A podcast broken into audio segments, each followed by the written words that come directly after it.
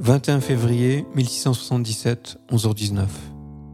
La philosophie, à travers l'œuvre de Spinoza au milieu du XVIIe siècle et l'économie comportementale bien plus tard, argumentèrent en leur temps qu'un feu rouge était une norme sociale, à savoir la réalisation institutionnelle d'une structure fondamentale qui s'appelle l'État ou le rapport social étatique.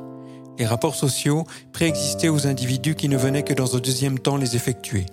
L'État cherchait ainsi à influencer les individus en nous poussant à agir par les affects. L'affectivité consistait en un ensemble de phénomènes psychiques qui influençaient à la fois l'état propre de l'esprit, l'attitude, la vision du monde, la pensée et le comportement dans le monde. En pratique, tous les oiseaux transporteurs respectaient maintenant cette signalisation sans plus poser la moindre question. Ceci pour le bien-être de tout le monde, puisque plus aucun cadavre de cigogne ou de bébé ne jonchait les plaines de la vallée.